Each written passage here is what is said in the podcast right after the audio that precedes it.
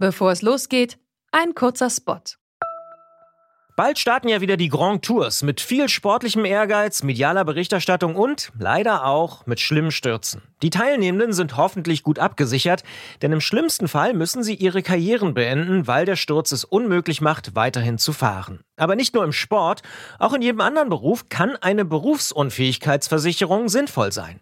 Der digitale Versicherungsmanager Clark kann euch helfen, die richtige Versicherung zu finden und schlägt euch passende Versicherungen vor. Und wenn ihr euch die Clark App holt und zwei eurer bestehenden Versicherungen hochladet, dann schenkt euch Clark mit dem Code Antritt34 einen 30 Euro Shopping-Gutschein. Den Link findet ihr in den Show Notes.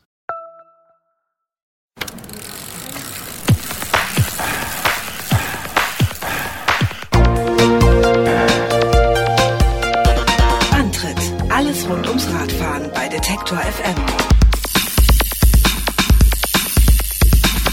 Hier ist der Antritt, die Fahrradsendung auf Detektor FM heute mit Lydia Jacobi und mir, Gerolf Meyer. Wie immer habe ich mir Verstärkung ins Studio geholt. Heute bist du das, Lydia, und natürlich bist du Expertin sowohl fürs Mikrofon als auch fürs Fahrrad.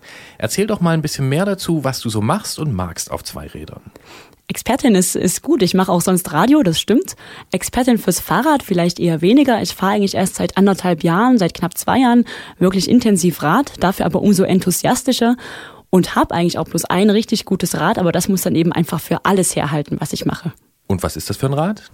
Das ist ein Crossrad und damit fahre ich aber eben alles, was mir so unter die Räder kommt, von Crossstrecken über Mountainbike-Strecken bis hin zu normalen Rennrad, Asphaltstraßen und das mache ich mit unglaublicher Motivation und viel Lust am Radfahren. Und das durfte ich ja auch schon selbst erleben, zum Beispiel als wir zusammen in Bitterfeld Mountainbike Orienteering gefahren sind und äh, daraus eine Reportage gemacht haben und genauso machen wir weiter, würde ich sagen, und legen einfach los mit Roosevelt und Night Moves.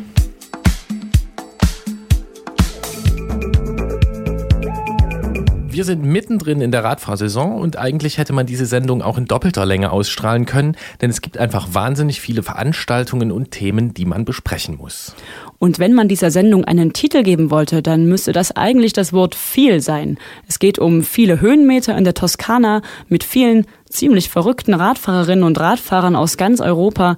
Wir sprechen über neue und alte Reifenformate am Mountainbike und stellen die Frage, ob das nicht sogar zu viele sind. In der Ausfahrt des Monats geht es außerdem um viele Kilometer mit vielen schönen Pausen in Tschechien und Polen. Und gleich sprechen wir mit einem Mann, der sehr viele Fahrräder gesammelt und sich nun von diesen getrennt hat. Kann Besitz belasten und ist Sammeln eine Sucht? Das werden wir aufklären nach Tokotronic mit Sag alles ab.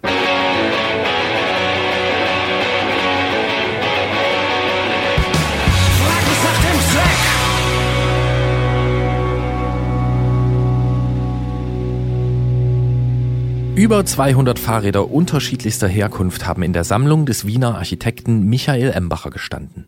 Von der Rennmaschine über dem französischen Randonneur bis zu britischen Multens oder ungewöhnlichen Kofferrädern. Die einmalige Zusammenstellung ist so bekannt wie exklusiv und in Teilen auf drei Kontinenten ausgestellt worden. Auch zwei Bildbände und eine App gibt es zur Embacher Collection. Doch die Sammlung selbst ist jetzt Geschichte, denn Embacher hat sie vor kurzem fast vollständig versteigern lassen. Warum es so gekommen ist und wie es sich anfühlt, einen regelrechten Schatz loszulassen, darüber haben wir mit dem Sammler selbst gesprochen. Als erstes habe ich ihn gefragt, wie er sich denn nun fühlt ohne seine Sammlung. Nackt oder erleichtert? Erleichtert, das zweite. Das ist äh, eine ganz klare Antwort, die da äh, von Ihnen kommt. Äh, was ist denn der Hintergrund zu dieser sehr klaren Aussage? Naja, es hat zwölf Jahre sehr viel Spaß gemacht, aber ich bin auch ein bisschen selber schuld. Diese Arbeit mit der Sammlung ist mir sehr über den Kopf gewachsen und ich bin kein Museumsdirektor und wir haben in der letzten Zeit schon so viele Anfragen und Arbeit und Mail und Antwortarbeit gehabt mit den Fahrrädern, dass ich mir eigentlich einen eigenen Angestellten leisten müsste dafür. Und das ist quasi nicht mein Kerngeschäft. Wir haben auch als Architekt oder als Architekturbüro haben wir zum Glück sehr, sehr viel Arbeit und ich muss mich jetzt, möchte mich auch auf, auf eines konzentrieren. Ähm, dazu gekommen ist, dass ich den geliebten Dachboden, wo die Räder ja quasi präsentationsfertig ausgestellt waren, ähm, musste ich aufgeben, weil das Haus verkauft worden ist. Und es ist schwierig, einen ähnlichen Raum zu finden, der ähnlich repräsentabel ist. Ähm, und die Sammlung war eigentlich für diesen Raum gemacht. Die hat in diesem Raum begonnen und es waren quasi mehrere Dinge, die da zusammengekommen sind. Aber denken Sie trotzdem manchmal daran, wie es Ihren ehemaligen Schätzen jetzt geht und was aus ihnen geworden ist? Natürlich freue ich mich, wenn ich, heute habe ich wieder eines gesehen, an mir vorbeifahren. Ähm, das freut mich sehr. Im Endeffekt sind es Fahrräder, ja, sind keine Menschen und kein, äh, sind äh, äh, keine, keine menschliche Seele. Aber ich freue mich, wenn sie wieder auf die Straße kommen und ich sehe das, wie ich sie gesammelt habe, nur als temporäre ähm, Aktion. Ich habe sie gesammelt, ich habe sie gepflegt, ich habe sie hergerichtet, ich habe sie ein bisschen aufgepimpt, habe versucht, wieder Originalteile dazu zu bringen und auch sie ein bisschen quasi hübscher zu machen mit schönen Sätteln. Aber es ist nicht so, dass ich sie als meine Gefangene gesehen habe. Ähm, ich habe sie für die Zukunft oder für, für viele Leute aufbereitet. Wir haben eine App produziert, wir haben Bücher produziert, Ausstellungen gemacht. Allein in Portland waren 50.000 Leute in drei Monaten. Also es hat wirklich weltweiten Anklang gefunden und insofern ist es, glaube ich, gut dokumentiert auch für später. Was mich natürlich freut, ist, dass mir viele Leute sagen, es ist sehr schade, dass ich verkauft habe, aber es war wirklich eine rein persönliche Zusammenstellung und es waren Räder halt, die mir gefallen haben und die halt für mich irgendwie verfügbar waren. Aber es ist nicht so, dass die Sammlung jetzt eine, ein Meilenstein der Fahrradgeschichte ist und es ist auch nicht eine Sammlung von den allerbesten Rädern der Welt. Die gibt es sicher woanders auch noch einmal und insofern sehe ich das jetzt nicht als schade an, dass sie nicht mehr beisammen sind. Wie sind Sie denn eigentlich ursprünglich dazu gekommen, so viele Fahrräder zu sammeln? Was hat denn da den Ausschlag gegeben? Naja, ein bisschen verrückt muss man glaube ich schon sein, dass man sich sowas antut. Aber angefangen hat es damit, dass ich ähm, eigentlich im Museum für angewandte Kunst in Wien die Sammlung Fegesack gesehen habe. Das war eine Wandausstellung vom Vitra Design Museum, wo Sessel durch die Jahrhunderte ausgestellt waren. Und das hat mich als Designer natürlich unendlich fasziniert, wie viele Möglichkeiten es an Designvariationen in einem sehr einfachen Ding gibt. Und beim Fahrrad kommt natürlich noch die mechanische Komponente dazu und jenes Feature, dass das Fahrrad natürlich extrem stabil sein muss bei maximaler Leichtigkeit, um wirklich ein gutes Fahrrad zu sein. Und zusätzlich macht es Spaß, das Produkt zu benutzen. Es ist eigentlich ein perfektes Produkt unserer Zeit und es ist nachhaltig und grün und modern und, und, und. Das hat eigentlich mich bei der Sammeltätigkeit beflügelt ähm, man muss auch dazu sagen, dass in der Zeit, wo ich begonnen habe, die Fahrräder noch relativ günstig waren. Also das habe ich irgendwie gemerkt, dass die Preise anziehen und habe dadurch eigentlich ziemlich wütig angefangen zusammenzukaufen, was mir unter die Finger geraten ist. Wir können jetzt zwar leider nicht über jedes dieser 200 Fahrräder sprechen, aber gibt es so, so etwas wie ein Lieblingsstück, das Ihnen besonders wichtig gewesen ist? Hat es eigentlich nicht gegeben. Ja. Das, ist, ähm, immer das, das ich gerade gefahren habe, das war früher bei dem Dachboden, von dem ich vorher geredet habe, natürlich ein Riesenluxus, weil der hat sich direkt über meinem Büro befunden. Das heißt, ich habe mir jeden Tag ein anderes Rad ausgesucht, mit dem ich unterwegs war. Und das jeweilige Rad war das Lieblingsrad, das ist manchmal ein sehr schönes gewesen, manchmal ein rostiges, ganz verschieden je nach Lust und Laune, was man da untergekommen ist. Ja. Und Sie sind aber dann wirklich alle 200 Fahrräder auch mal gefahren? Nicht alle, für manche bin ich ein bisschen zu schwer, ähm, weil das sind so Aluminiumräder aus den 30er Jahren, die sehr filigran sind. Die wollte ich dann doch nicht zerstören mit meinem Gewicht. Und bei manchen waren einfach die Reifen schon so kaputt, dass sie nicht mehr fahrbar waren. Aber im Großen und Ganzen, also 95 Prozent bin ich sicher gefahren, deswegen habe ich mir es eigentlich auch gekauft. Gibt es denn trotzdem so ein Rad oder vielleicht zwei Exponate, ähm, von dem Sie sagen, das könnte man herausstellen? Oder wenn Sie jemand gefragt hat, was sammeln Sie denn für Fahrräder, haben Sie da ein Beispiel, was Sie immer dann sich gegriffen haben, damit man das versteht, was Sie da sammeln?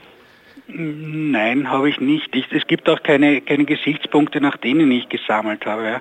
Es hat manche Räder habe ich so hässlich gefunden, dass sie mir gefallen haben, manche so hübsch, manche waren technisch so ausgeklügelt, manche waren einfach nur, haben nur eine schöne Farbe gehabt. Also ich kann es nicht, nicht wirklich beschreiben und natürlich was mich sehr fasziniert ist, ist dass der Alex Moulton gewesen, der leider 2012 verstorben ist. Ich hatte noch die Ehre, ihn, ihn zu treffen. Ähm, der hat so kleinere Trägerräder gemacht, die vorne und hinten gefedert waren. Ähm, der kommt ursprünglich eigentlich aus, aus der Gummiindustrie und er hat mit Sir Isigonis den Mini erfunden, nämlich die Einzelradaufhängung von Mini. Dieses Prinzip der gummigelagerten Radaufhängung hat er dann bei Rädern weitergeführt.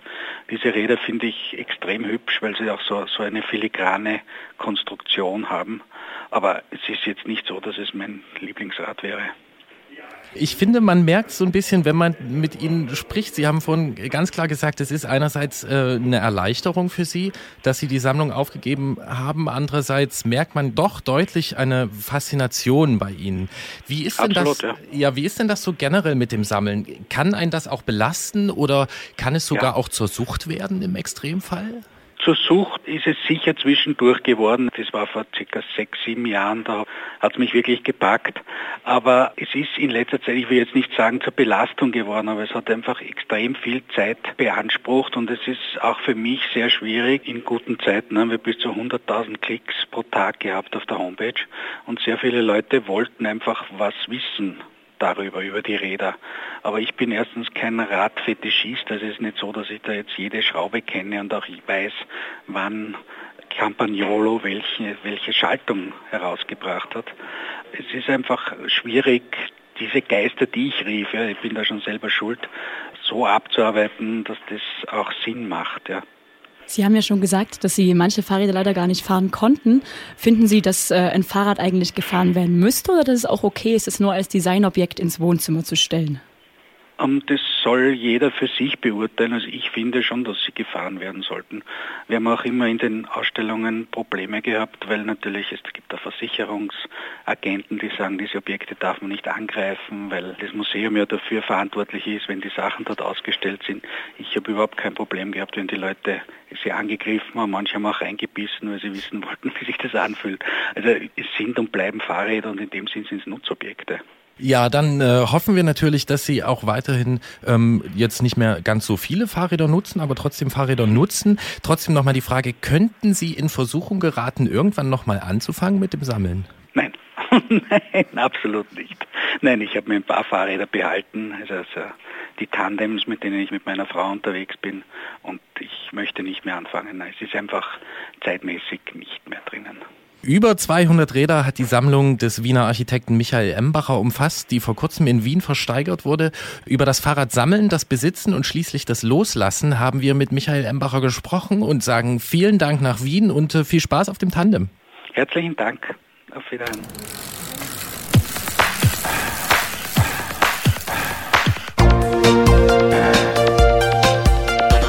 Antritt. Alles rund ums Radfahren bei Detektor FM. Wie viele Räder hast du eigentlich, Lydia? Ähm, ich habe drei. Aber die Formel für die Zahl an Rädern, die man haben sollte, ist ja bekanntlich n plus 1. Das heißt immer eins mehr, als man normalerweise zu Hause stehen hat. Aber von denen, die ich jetzt zu Hause stehen habe, würde ich auch keins hergeben wollen. Das kann ich gut nachvollziehen. Äh, mir geht's ja auch so, je mehr ich auf einem Rad erlebe, umso mehr steckt dann für mich drin und umso mehr hänge ich dann wirklich auch an diesem Rad. Genau, so geht's mir auch. Und seitdem ich auf meinem Crossrad durch die Toskana gefahren bin, ist mir das Rad auch gleich nochmal mehr ans Herz gewachsen. Na dann sollten wir doch genau darüber sprechen. Und zwar nach Boy mit We Were Here. We walk these streets like kings, our faces in the wind. Ein paar Dutzend Verrückte treffen sich an einem bestimmten Ort und verschwinden für mehrere Tage mit ihren Rädern in der Botanik. So könnte man Adventure Cycling knapp erklären, das an sich gar nicht neu ist, mit neuen Veranstaltungen aber die Aufmerksamkeit von immer mehr Radfahrern und Radfahrerinnen auf sich zieht. Die Regeln beim Adventure Cycling sind so knapp wie verständlich. Man fährt auf einem festgelegten GPS-Track, kümmert sich selbst um Verpflegung und Übernachtung und darf in vielen Fällen auch nicht im Voraus planen. Eines dieser organisierten Abenteuer hat gerade Anfang Mai in Italien stattgefunden. Beim Tuscany Trail, das in diesem Jahr zum zweiten Mal ausgerichtet worden ist, ist Lydia am Start gewesen und einmal quer durch die Toskana gefahren. Wie hat sich das denn angefühlt, am Start des Tuscany Trail zu stehen, mit der Aussicht auf ein paar Tage und Nächte im Wald? Ganz ehrlich, das war ein großartiges Gefühl. Ich war mit Josh und einem Freund unterwegs und wir hatten beide vorher quasi nichts geplant. Wir wussten, wir fahren nach Massa in den Startort, eine kleine äh, Küstenstadt am, im Norden der Toskana am Fuße der Apuanischen Alpen, bekommen den GPS-Track und fahren los. Wir wussten bloß, wir fahren 560 Kilometer, überwinden 11.000 Höhenmeter und das war alles. Wir wussten nicht, wie viel wir am Tag fahren, wir wussten nicht, wo wir übernachten, gar nichts. Und dann haben wir uns da am 1. Mai früh um sieben mit 200 anderen Teilnehmern aus ganz Europa getroffen auf einem Platz in der Stadt und haben gewartet, dass der Startschuss fällt und haben dann, weil Josh nochmal auf Toilette musste, natürlich den Start verpasst und sind eine Viertelstunde später als alle anderen losgefahren. Das klingt schon mal nach einem richtig guten Start. Ähm, kannst du noch was zum Streckencharakter sagen? Findet das auf der Straße statt? Findet das im Gelände statt? Wie ungefähr muss man sich das vorstellen, diesen Track? Ähm, das war eine Mountainbike-Tour. Das heißt, es ging größtenteils auf Waldwegen, Feldwegen, Pfaden entlang, die teilweise sehr felsig, sehr geröllig waren, teilweise auch sandig und schotterig. Ähm, es waren auch ein paar Straßen und asphaltierte Strecken dazwischen, aber relativ wenige. Das heißt, man musste sein Fahrrad schon auch so ein bisschen unter Kontrolle haben und hat dadurch aber auch Strecken kennengelernt und Wege kennengelernt, die man sonst niemals gefunden hätte, weil sie auf keiner Karte eingezeichnet sind. Jetzt hast du die 200 Teilnehmer schon äh, erwähnt, die da mit euch am Start standen. Was waren denn das für Leute? Wo kamen die her? Wie sahen die aus? Ähm, wer steht bei so einem Rennen am Start? Es waren, da es ja ein Rennen war, was in Italien stattgefunden hat, ich würde sagen zu fast 90 Prozent Italiener erstmal. 200 Leute eben insgesamt, davon ja sechs Frauen, aber das ist ja normal in der ganzen Szene. Und es waren größtenteils ältere Leute, also größtenteils ältere Männer. Älter, damit meine ich jetzt Entschuldigung an alle, die hier zuhören, ähm, 40, 50-Jährige, wir gehörten zu den unteren 10 Prozent, zu den jüngsten Leuten. Es waren aber auch Teilnehmer aus der Schweiz, aus Deutschland, aus Großbritannien, aus den USA, aus Slowenien, also aus vielen anderen europäischen Ländern auch dabei. Und von der Lust am Abenteuer waren sie aber alle sehr ähnlich. Und das war auch das, was diese ganze Gruppe sehr angenehm gemacht hat, dass man so einen, mit einer ähnlichen Lust da rangegangen ist. Nun habt ihr ja diesen wunderbaren Start hingelegt mit 15 Minuten Verspätung. Ähm, wie ist es denn dann weiter für euch gelaufen unterwegs? Ich sag mal, dadurch, dass wir gar nichts geplant hatten, wurden wir auch mitunter ziemlich überrascht von der Strecke. Das lag vor allen Dingen auch daran, dass ich mit einem Crossrad gefahren bin. Josh war mit einem ähm, Mountainbike, mit einem 29er unterwegs. 29er Plus, also mit besonders breiten Reifen. Und ich dachte einfach, ach, mir gefällt diese Strecke, ich fahre einfach mal mit. Das Fahrrad ist vielleicht nicht optimal, aber das wird schon gehen. Einfach mal machen. Das war so meine Devise. Und dann ging es aber direkt an den ersten beiden Tagen 1000 Höhenmeter rauf, 1000 Höhenmeter runter, wieder 1000 Höhenmeter rauf. Und das eben wirklich auf teilweise sehr, sehr steilen Waldwegen, die sehr steinig waren und wo ich mit meinem Crossrad tatsächlich Probleme hatte. Alleine was die Übersetzung der Gänge betraf, dass ich eben einfach nicht so schnell und mit so einer Frequenz treten konnte wie die Mountainbiker, das aber gleichzeitig auch irgendwann nicht mehr mit Kraft ausgleichen konnte und dann manche Strecken schieben musste. Und auch am ersten Tag wurde schon vorher von den Organisatoren angekündigt, Achtung, da kommt eine Strecke, die wird vielleicht schwer zu fahren. Und das hieß dann aber, dass man sein Fahrrad eine Stunde lang so einen Gebirgspfad raufgetragen hat. 200 Leute, die im Entenmarsch ihre Fahrräder geschultert auf diesen Berg hochtragen. Also das war teilweise wirklich die Grenze der Belastbarkeit, die man so erreichen konnte. Gibt es denn da für die Ausrüstung klare Empfehlungen oder ist einem das selbst überlassen? Also wird man so ein bisschen davor gewarnt, was da auf einen zukommt? Ja, so ein bisschen schon. Es gab ähm, die Empfehlung, nehmt ein Mountainbike, aber das war mir egal. Ich dachte, das geht schon auch so. Und dann gibt es natürlich Empfehlungen oder einfach auch so ein Wissen darüber, was man für so eine Abenteuer-Radtour an Gepäck mitnehmen sollte. Also möglichst wenig. Wir hatten ähm, eine Sattelstützentasche hinten dran und noch eine Tasche vorne am Lenker und Josh hatte noch eine Rahmentasche mit dran.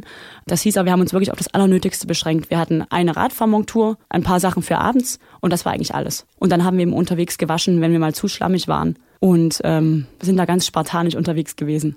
Klingt so, als wärt ihr zumindest an den ersten Tagen so an eure Grenzen gekommen, aber oft ist es ja so, wenn man da einmal hinkommt, dann tut es zwar kurzzeitig ziemlich weh, es wird aber oft danach auch ziemlich schön. Wie hat sich das denn weiterentwickelt? War es die ganze Zeit so hart? Es war vor allen Dingen die ersten beiden Tage so hart, zumindest für mich und mit meinem Rad, weil es eben auch auf den Abfahrten sehr schwer war, mein Fahrrad zum Stehen zu bringen. Die waren sehr, sehr steil und dafür reichen die Crossbremsen eben nicht aus. Und dann kamen wir am zweiten Tag aus den Bergen runter und ich war völlig fertig und Josh wartete unten und wir wollten eigentlich am zweiten Tag früh noch einkaufen gehen und dachten, okay, wir haben irgendwie bloß noch zwei, drei Schokoriegel, das könnte ein bisschen knapp werden, aber wir gehen einfach ins nächste Dorf. Und dann kam das nächste Dorf aber erst nach sechs Stunden, nach sechs Stunden durch den Wald, durchs Gebirge, durch ähm, Regen und Nebel. An dem Tag war es so ein bisschen feucht zumindest ich war völlig am Ende, kein Wasser mehr gehabt und nichts. Und wir kamen in die nächste Stadt und da gab es einen Supermarkt und wir saßen total verschlammt, verdreckt vor diesem Supermarkt und haben einfach nur selig vor uns hingegessen, ohne ein Wort zu sagen. Und dann wurden die nächsten Tage auch etwas entspannter. Es wurde sehr, sehr hügelig, es ging immer rauf und runter, aber zumindest die Strecken waren auch für ein Crossrad dann einfacher zu fahren. Wir kamen dann so richtig in die Toskana rein, in die grünen Hügellandschaften, überall so kleine historische Dörfer auf den Bergen oben drauf gebaut. Und ähm, so anstrengend wie die ganze Tour auch war, so unglaublich viel Spaß hat das auch gemacht. Es war landschaftlich ein absoluter Traum. Es war schön, seine Grenzen kennenzulernen. Es hat auch einfach total viel Spaß gemacht, so viel zu sehen jeden Tag und den ganzen Tag nur vor sich hinzutreten und, und seinen Kopf auszuschalten und sich den Wind um die Ohren pusten zu lassen. Und dann haben wir jeden Abend wunderschöne Schlafplätze gefunden in irgendwelchen alten baufälligen Häusern und auf äh, schönen Bergwiesen. Und es war letztendlich auch ein traumhafter Urlaub. Wie ist das denn so unter den Teilnehmern deiner Beobachtung nach? Gibt es da Unterschiede darin, wie man diesen Tuscany Trail angegangen ist? Ja, das waren ähm, nicht nur von der Herkunft und vom Alter her sehr verschiedene Leute. Es waren vor allen Dingen auch vom Anspruch her sehr verschiedene Leute. Es gab eine ganze Menge, die das als Urlaub gesehen haben, die einfach ohne großen Plan drauf losgefahren sind, so wie wir, dass wir halt dachten, okay, wir stehen irgendwann so um neun, um zehn auf und dann fahren wir so um elf ungefähr los und dann fahren wir solange wie wir halt Lust haben. Und es gab aber auch Leute, die einen ganz strikten Plan hatten, die vorher schon festgelegt hatten, wie viele Kilometer sie am Tag machen wollen, wo sie übernachten wollen, dass sie jeden Tag um fünf aufstehen und bis 22 Uhr mindestens fahren, die auch eben noch Beleuchtung fürs Fahrrad mit hatten. Und äh, während wir fünf Tage für die Strecke gebraucht hatten, gab es zum Beispiel auch eine Person, die hat einen Tag und 19 Stunden gebraucht. Wo man sich fragt, wie macht der das? Aber auch schon vorher gesehen hat, okay, der hat bloß eine Wasserflasche mit und noch eine leichte Regenjacke und noch ein paar Powerriegel. Und der hat sich einfach festgelegt, er will das einfach in einem Tag durchrocken. Also es gab auch Leute, die einfach mit einem krassen sportlichen Anspruch an diese Sache rangegangen sind. Mein Motto bei sowas ist ja dann auch meistens, äh, wer länger fährt, der hat's länger schön. Und damit äh, verschleiere ich so ein bisschen die Grenzen meiner Leistungsfähigkeit. Aber vielleicht ist das ja auch äh, genau das Interessante an diesen Rennen, an diesen Veranstaltungen, dass sowas möglich ist. Denn es gibt ja jetzt immer mehr davon, wie zum Beispiel das äh, 1000 Miles durch Tschechien und die Slowakei, ähm, das Transcontinental Race, was auf der Straße stattfindet, von Flandern nach Istanbul, oder auch das Trans Am Bike Race, das quer durch die USA geht und äh, übrigens am 6. Juni startet. Hast du denn eine Idee, warum dieses organisierte, unorganisierte Abenteuer gerade so viel Rückenwind bekommt? Ich glaube, dass es vor allen Dingen daran liegt, dass man das heute viel einfacher mitbekommt, dass es solche Touren gibt. Wo das früher vielleicht bloß im Freundeskreis stattgefunden hat, kann man das heute eben über Videos, über E-Mail, über soziale Netzwerke viel besser transportieren und die Touren können sich auch selber viel besser bewerben. Es gab ja auch beim Toscani Trail zum Beispiel dieses Video, wodurch ganz viele Menschen darauf aufmerksam geworden sind, dass es diese Tour überhaupt gibt. Und dann kommt natürlich noch dazu, dass heute sehr viel mehr Radfahrer Navigationsgerät haben und deswegen auch einfacher an diesen Touren teilnehmen können und sich nicht eben vorher zwei Wochen hinsetzen müssen und sich selbst eine Strecke raussuchen müssen, wo man lang fährt, sondern sich bloß diesen Track runterladen und dann ihr Abenteuer schon starten können. Und ich denke, diese Abenteuerlust, die ist bei vielen Menschen generell vorhanden. Es ist eben jetzt bloß viel einfacher, die zu befriedigen. Und noch dazu ähm, setzt meines Eindrucks nach auch die Fahrradbranche viel mehr darauf, ähm, solche Reisen zu promoten und bietet dafür die passende Ausrüstung an und, und macht entsprechend Werbung dafür. Und deswegen ist es bei vielen einfach viel präsenter. Was ist denn dein persönliches Fazit aus 560 Kilometern Toskana und ähm, würdest du das wieder tun? Also mein Fazit, es war traumhaft schön. Es hat sich total gelohnt zu sagen, ich habe keine Ahnung, aber ich mache das einfach. Ich nehme mein Fahrrad einfach und fahre los, ohne großartig vorher was zu planen. Und ich würde es definitiv wieder machen. Wir haben schon fast für nächstes Jahr wieder diese Tour geplant und fragen noch andere Leute, ob sie noch mitkommen wollen und sind auf jeden Fall wieder dabei. Und ich würde es absolut weiterempfehlen. Einmal quer durch die Toskana mit wenig Gepäck und vielen Höhenmetern. Lydia Jacobi ist dabei gewesen und hat mit mir über ihre Abenteuerfahrt gesprochen.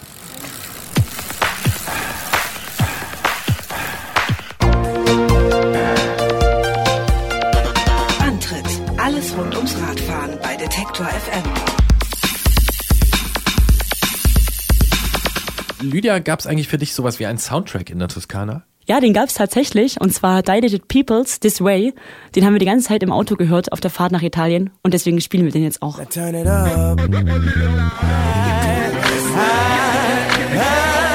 Sag mal, Lydia, waren in der Toskana eigentlich auch Fatbikes am Start?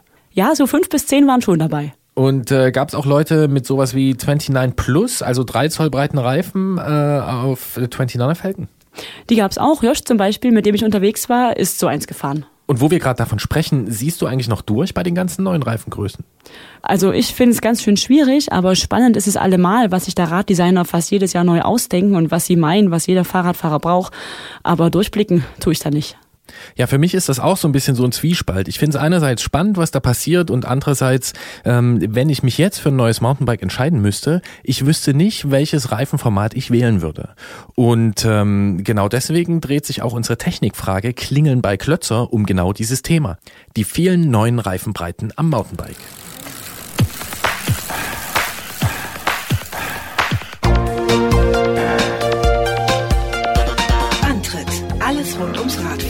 Detektor FM. 26 Zoll, 27,5 Plus, 29er und 5 Zoll Fett. Das sind nur vier von derzeit circa acht verschiedenen Reifenformaten am Mountainbike, die sich nicht einfach nur in der Breite unterscheiden. Felgendurchmesser oder Felgenbreite und Durchlauf in Rahmen und Gabel sind bei neuen und alten Laufradmaßen unterschiedlich. Somit sind viele Teile nur sehr eingeschränkt kompatibel. Macht nichts, sagen die einen. Alte Technik funktioniert ja immer noch. Wahnsinn, rufen die anderen. Nichts passt mehr zusammen und als Mountainbiker ist man verunsichert, was man denn nun kaufen soll.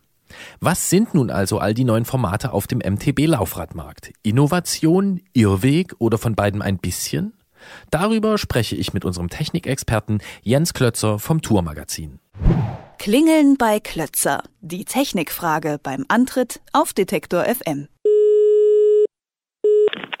Tourredaktion Jens Klötzer, schönen guten Tag. Hallo Jens. Vor ein paar Jahren gab es 26 Zoll Laufräder am Mountainbike und sonst fast nichts. Heute sind es viel mehr Größen. Ich zähle mal auf. 26, 26 Plus, 27,5 und 27,5 Plus, 29 und 29 Plus und dann noch Fatbikes mit 4 und solche mit 5 Zoll breiten Reifen. Ich bin inzwischen doch leicht verwirrt. Wie geht es dir denn? Mir geht's genauso und Respekt, ich hätte sie jetzt nicht alle aufzählen können. Ähm, ich bin deswegen schon vor einiger Zeit ausgestiegen aus dem Thema, aber ich wüsste vielleicht jemanden, der dir da helfen kann. Das wäre der Henry Lesewitz vom Bike Magazin, der sollte sich damit auskennen und der hat auch eine starke Meinung dazu. Das ist natürlich auch ein guter Experte, dann gib mich doch einfach mal weiter zum Henry. Henry Lesewitz, Bike Magazin. Hallo Henry, schön, dass du dich einklingst. Ähm, versuchen wir das mit den Laufradgrößen mal zu ordnen. Warum gibt es denn plötzlich so viele grundlegend unterschiedliche Reifenformate? Ja, das hat meiner Meinung nach zwei Gründe. Das eine ist, äh, dass es ganz unterschiedliche äh, Arten zu Biken gibt von den Leuten her. Dieses Wort Biken ist halt ein Begriff, der sehr weit gedehnt werden kann und ähm, der lässt sich nicht so einfach greifen. Und das andere ist natürlich, dass Fahrräder von Firmen hergestellt werden und die natürlich Interesse daran haben, was zu verkaufen. Nach meinem Verständnis geht es technisch gesehen ja immer um Reifenumfang und Größe des Abdrucks und der daraus resultierenden Traktion. Ist da denn etwas dran? Also ich finde, es geht halt darum, fühle ich mich auf dem Fahrrad wohl und macht es Spaß zu fahren oder nicht was da die Wissenschaft dazu sagt oder irgendwelche Ingenieure, äh, steht noch auf einem anderen Blatt. Diese Ebene gibt es ganz bestimmt auch, aber ich, das ist für die meisten Leute nicht so entscheidend, sondern macht es mir Spaß, das Rad zu fahren oder nicht. Das heißt, wenn ich dich richtig verstehe, ähm, du schätzt diesen Unterschied im Fahrverhalten der verschiedenen Reifenmaße als gar nicht so groß ein, oder? Ich persönlich nicht. Also ich würde schon sagen, dass ich äh, auf meinen Touren so die ganze Bandbreite äh, dessen, was so dieser Sport bietet, äh, schon ausnutze. Also da sind halt technische Trails dabei, da sind Schotterstrecken dabei, da ist auch mal ein Asphaltstück dabei, lange Anstiege, schnelle Abfahrten, also da ist so alles drinne und natürlich ist es in meinem Interesse, das bestmögliche Rad dafür äh, zu fahren und ich fahre nach wie vor ein 26 Zoll Hardtail, das passt, das ist ideal für sowas. Manchmal fahre ich aber auch äh, testweise 29 Zoll Bike, äh, auch mit dem kann man da gut fahren. Momentan habe ich auch einen Dauertestfahrer, das ist ein 27,5 Zoll Bike. Auch mit dem kann man da gut fahren. Also jedes Rad hat halt einfach seine Stärken und seine Schwächen und da muss halt jeder für sich selber rausfinden, was ihm am besten liegt. Das ist wie auf einer großen Speisekarte, weißt du, wenn halt nur drei Gerichte da stehen, dann fällt es halt äh, leichter, das Gericht auszuwählen, was dir am besten schmeckt. Und wenn halt 100 Gerichte drauf stehen, dann hm, ist halt die Gefahr, dass du daneben liegst, relativ groß. Ne? Mir erscheint es ja grundsätzlich einleuchtend, dass ein 1,90 Mensch ein größeres Laufrad braucht als jemand, der 1,65 Meter groß ist. Ähm, wie schätzt denn du das ein? Was steht hinter der Entwicklung? Ist das ähm, Marketing getrieben oder ist es doch von ein paar Ingenieuren getrieben, die jetzt von der Leine gelassen wurden und einfach mal machen dürfen? Also bisher war ja das immer wie in Beton gegossen, dass ein Mountainbike 26 Zoll haben musste. Ne? Äh, um die Jahrtausendwende rum gab es ja dann schon 29 Zoll. Das hat überhaupt kein Mensch beachtet. Warum wird das zehn Jahre später zu so einem Riesentrend? Das ist, glaube ich, irgendwie so eine Frage, weißt du? Und was ist deine Antwort darauf, warum das zu so einem Riesentrend wird? Weil der Hardtail-Markt halt extrem gesättigt war und es eigentlich fast nicht mehr möglich war, ein Hardtail zu verbessern. Die waren ja unter 10 Kilo Carbonrahmen, das hat ja alles top funktioniert. Und die Leute haben sich nicht mehr jedes Jahr ein neues Rad gekauft, sondern sind die halt länger gefahren, das weil die natürlich auch teuer sind. Und da muss sich die Industrie natürlich auch ein bisschen was ausdenken, wie kann ich jetzt so wieder einen Kaufreiz setzen. Und da wurde das halt ausgegraben. Und damit war natürlich dann die Büchse offen. Viele haben das abgelehnt, weil das scheiße aussieht. Andere sind dann bei 26 Zoll geblieben. Also das heißt, äh, unterm Strich haben die möglicherweise sogar weniger verkauft. Und darauf, um das wieder so ein bisschen abzufedern, haben sie 27,5 rausgeholt, weil das dann die Leute nicht mehr so abschreckt, weißt du? Das sieht nicht so radikal anders aus. Da haben sie drei Reifengrößen gehabt. Jetzt musst du ja für jeden Rahmen eine andere Form bauen. Das ist schweineteuer. Das, das kann sich nie rentieren. Und dann haben sie einfach 26 Zoll dicht gemacht. So ist es. Kann es nicht sein, dass da gerade so eine Art Zeitfenster offen ist? Und ähm, ist das nicht auch eine relativ äh, spannende Phase oder vielleicht auch eine relativ kreative? Also generell ist es natürlich immer gut. Ähm, ich bin zum Beispiel in der DDR äh, aufgewachsen, da gab es an Radsportmaterial fast gar nichts zu kaufen. Deshalb will ich mich jetzt ja über, ähm, über ein Überangebot nicht äh, beschweren. Das wäre jetzt ein bisschen komisch. Aber allerdings ist es natürlich so, dass, ähm, dass diese Trends, dass die halt so schnell auf den Markt kommen und sich gegenseitig wieder ablösen, dass es für den Endverbraucher kaum mehr möglich ist, dort durchzusteigen, welches Rad macht für einen wirklich Sinn, welches Rad ist für mich persönlich das, das Beste. Ähm, denn alle Neuheiten und Trends werden ja immer von großen Marketingkampagnen flankiert und man hat immer so den, den Anschein, als würde das Rad jedes Jahr neu erfunden werden. Und das ist natürlich dann für den Endverbraucher schwierig herauszufinden, fahre ich mit meinem Rad weiter oder ist dieser neue Trend der dort ähm, ja, propagiert wird, ist das jetzt wirklich so ein revolutionärer Schritt, der mir wirklich das, das Biken dann leichter oder besser macht. Gibt es denn ein Reifenformat, von dem man sicher sein kann, dass es in zehn Jahren noch existiert? Also ich glaube, dieses Reifenformat gibt es möglicherweise nicht, denn als das 29-Format auf den Markt kam, hatte man ja auch so den Anschein, das ist jetzt so dieses Format, das setzt sich durch, das wird jetzt das große Ding für die Zukunft. Ein Jahr später nur, also einem, nach einem ganz kurzen Zeitraum, kam 27,5 und da haben alle gelacht. Die haben gedacht, ja was jetzt zwischen 26 und 29 noch ein 27,5, das kann ja nur ein Witz sein, das ist vielleicht so ein Aprilscherz oder so. Und schon ein halbes Jahr später bei den Eurobike-Messen war es der Trend des Jahres. 27,5 und Markus Stork hat gesagt, ich darf ihn gerne zitieren mit dem Satz, in fünf Jahren sind alle Bikes 27,5. Und tatsächlich innerhalb kürzester Zeit war 26 Zoll weg und alle haben gedacht, okay, jetzt gibt es 29 und 27,5, alles ist gut. Ein Jahr später kommen die Fatbikes und alle sagen, Mensch, das ist doch jetzt aber die Neuerfindung des Hardtails, braucht man keine Federung mehr. Und dann denkt man, jetzt gibt es die, die Fatbikes und äh, jetzt reicht es aber wirklich mal und jetzt kommen aber 27,5 Plus-Formate, 26 Zoll Plus und auch noch in 29 Zoll, so wie es jetzt weiß, gibt es auch noch ein Plus-Format. Ähm, also das wird jährlich äh, neu erfunden, das Fahrrad oder das Laufrad zumindest. Passt natürlich nichts mehr in diese alten Rahmen rein, also wird der Rahmen gleich mit und die Komponenten gleich mit. Ähm, also ich denke, zehn Jahre vorausschauen kann momentan keiner.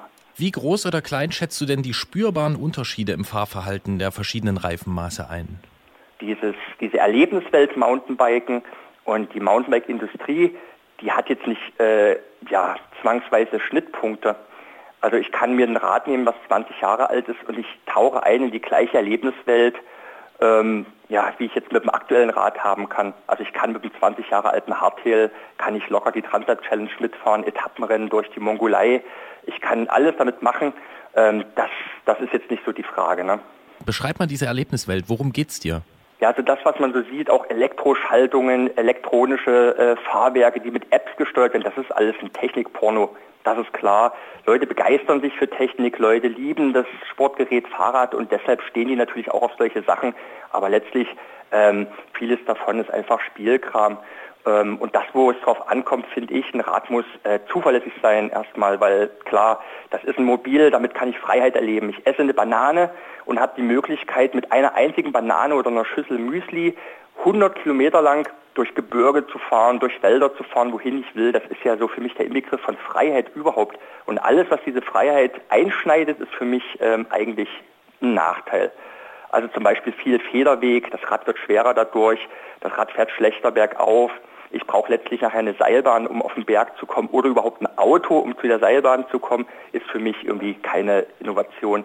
Okay, und dann, äh, wenn wir ein Fazit ziehen, dann ähm, verstehe ich dich richtig, wenn ich sage, äh, auf die Reifengröße kommt es eigentlich gar nicht so an, sondern eher auf die innere Einstellung und ähm, man braucht nicht für jede Mountainbike-Tour eine Seilbahn, oder? Richtig. Also ich habe vom 29 Zoll über 27,5 Zoll über 26 Zoll fahre ich Räder im, im, im steten Wechsel, manchmal innerhalb von einer Woche alle drei Reifen und ich muss sagen, die Unterschiede sind so gering, die Frage stellt sich da gar nicht. Einfach draufsetzen, probieren und das Rad, was einem am besten gefällt, kann man kaufen, fertig. Am Mountainbike-Markt herrscht Verwirrung. Viele verschiedene Laufradgrößen machen die Entscheidung für ein neues Mountainbike nicht gerade einfach. Jens Klötzer vom Tourmagazin wollte ich nach Gründen fragen. Er hat mich durchgestellt zu Henry Lesewitz vom Schwestermagazin Bike. Denn der ist als Mountainbike-Schreiber selbst betroffen von der sprießenden Reifenvielfalt am Geländerad. Ich sage vielen Dank und schöne Grüße nach München. Ja, vielen Dank. Finde ich eigentlich ein ganz entspannendes Fazit. Auf die Reifengröße kommt es gar nicht so sehr an. Das finde ich auch. Es geht eben immer noch darum, was man auf dem Rad erlebt. Und genau darüber sprechen wir in der Ausfahrt des Monats nach Paula und Carol mit Someday. Piece by piece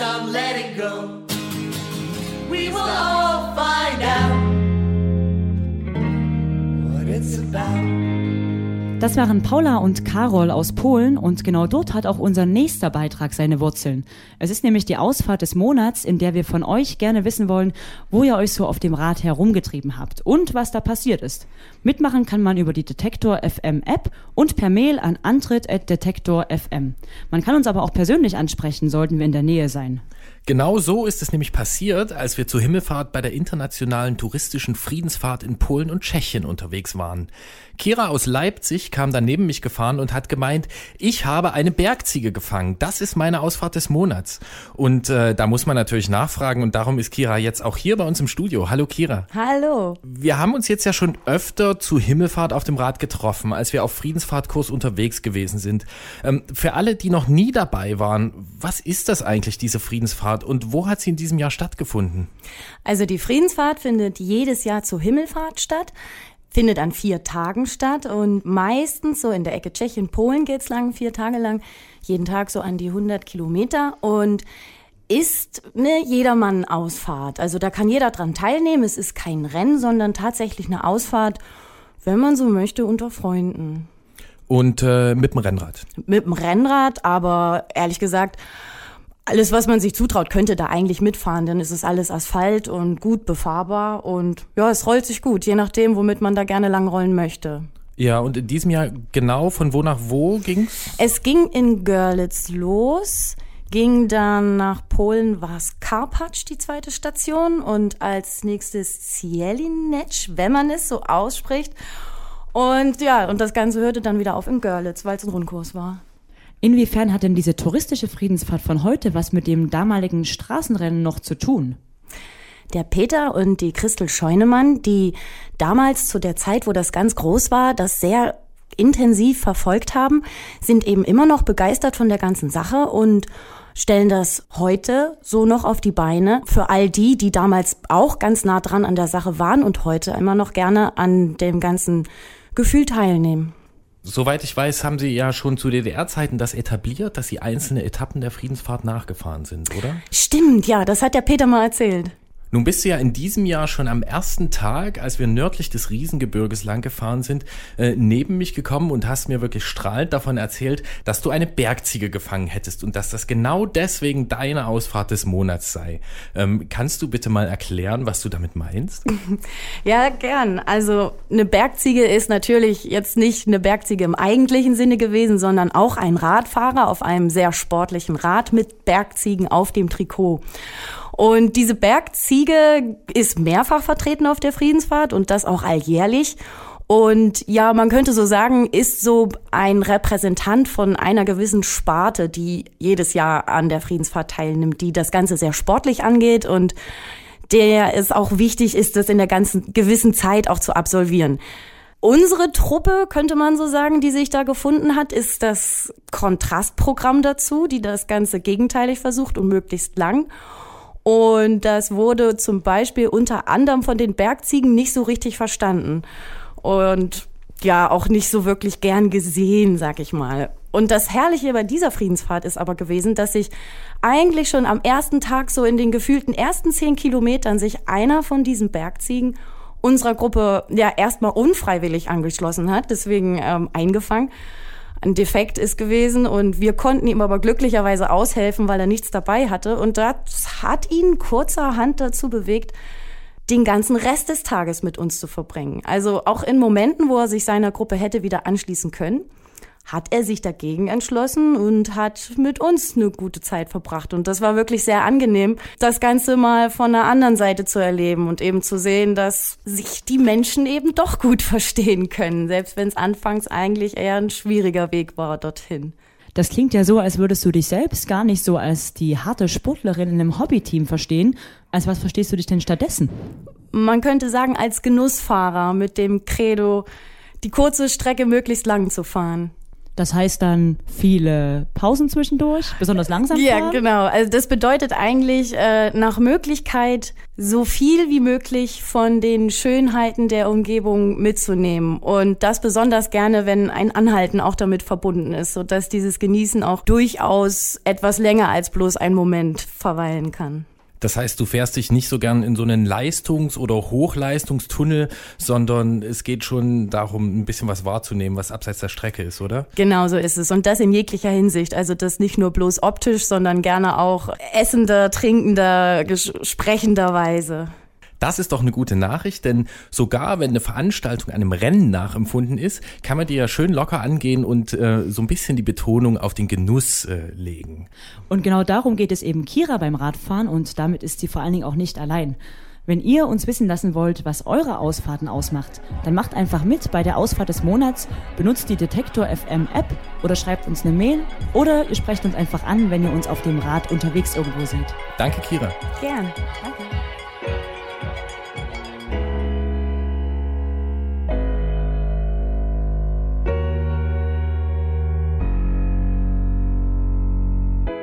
Wie in jeder Ausgabe vom Antritt schauen wir natürlich auch auf die anstehenden Termine der kommenden Wochen und da müssen wir gleich mal etwas weiter ausgreifen, denn wer Lust auf entspannte Fernfahrt mit dem Rennrad hat, kann mit den Organisatoren der Friedensfahrt, von denen Kira uns erzählt hat, auch nach Süden fahren. Und zwar von Berlin nach Neapel vom 1. bis zum 19. August. Infos gibt es unter itf-radreisen.de und wir können diese Veranstaltung nur wärmstens empfehlen. Und vom 12. bis 14. Juni findet das Bike Festival in Willingen im Hochsauerland statt. Wenn man das mit den vielen verschiedenen Reifengrößen, von denen wir vorhin gesprochen haben, mal selbst ausprobieren möchte. Und wer sich nicht bewegen will, aber trotzdem Spaß mit dem Rad haben möchte, der kann online dem Trans Am Bike Race folgen, denn das startet am Samstag, also am 6. Juni und ist eine ähnliche, wenn auch etwas längere Veranstaltung als der Tuscany Trail. Und zum Abschluss spielen wir gleich noch Blauzun mit Power Blue. Dieser Song gehört zum Soundtrack eines Filmes, der noch nicht erschienen ist, aber einen recht vielversprechenden Namen hat. Ventoux heißt er und natürlich wird es daran auch um das Radfahren gehen. Termin noch unbekannt, Musik aber schon jetzt gut. Den Podcast stellen wir natürlich komplett ins Netz. Das war's im Juni von uns. Diese Folge des Antritts wird jetzt jeden Donnerstag wiederholt bis zur kommenden Ausgabe und die gibt's am 2. Juli um 20 Uhr im Wordstream bei Detektor FM. Mir bleibt dann nur noch Danke zu sagen, Lydia, dass du mitgemacht hast. Es war super im Studio und äh, von deinen Erlebnissen auf dem Tuscany Trail zu hören. Und wir haben ja auch noch einen Termin, Mountainbike Orienteering, der nächste Lauf. Danke, mir hat's auch Spaß gemacht. Wir sehen uns am Sonntag auf dem Rad.